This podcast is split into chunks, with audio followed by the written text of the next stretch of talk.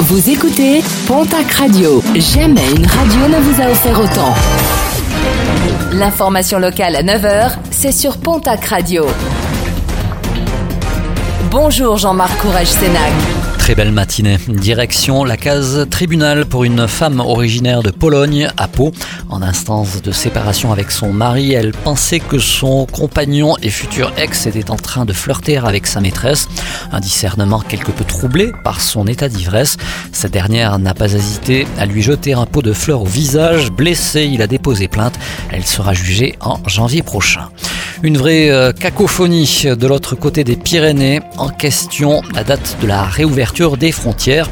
Une première fois fixée au 22 juin. Elle a finalement été datée au 1er juillet avec la France et le Portugal. Mais d'autres nations pourraient bénéficier d'une réouverture précoce, notamment l'Allemagne.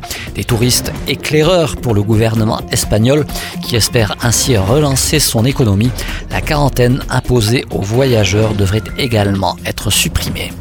Phénomène météorologique très rare filmé hier au Pays Basque, une trombe marine entre Bidar et Guétari, une colonne d'air mélangée à de l'eau et qui ressemble fortement à une tornade, un phénomène plutôt habituel en Catalogne mais extrêmement rare sur la côte basque, une trombe filmée par de nombreuses personnes et diffusée ensuite sur les réseaux sociaux. Un mot de sport et de basket avec un retour à l'élan béarnais. Rémi Lesca signe son retour à Pau. Le meneur de jeu originaire des Landes et âgé de 29 ans rejoint son club formateur, club qu'il avait quitté en 2014. Il évoluait cette année du côté de Boulazac. Et puis toujours en sport, mais en canoë-kayak cette fois-ci, les sélections pour les Jeux Olympiques de Tokyo auront lieu à Pau à l'automne prochain. Des Jeux Olympiques décalés en 2021 en raison de la crise du coronavirus.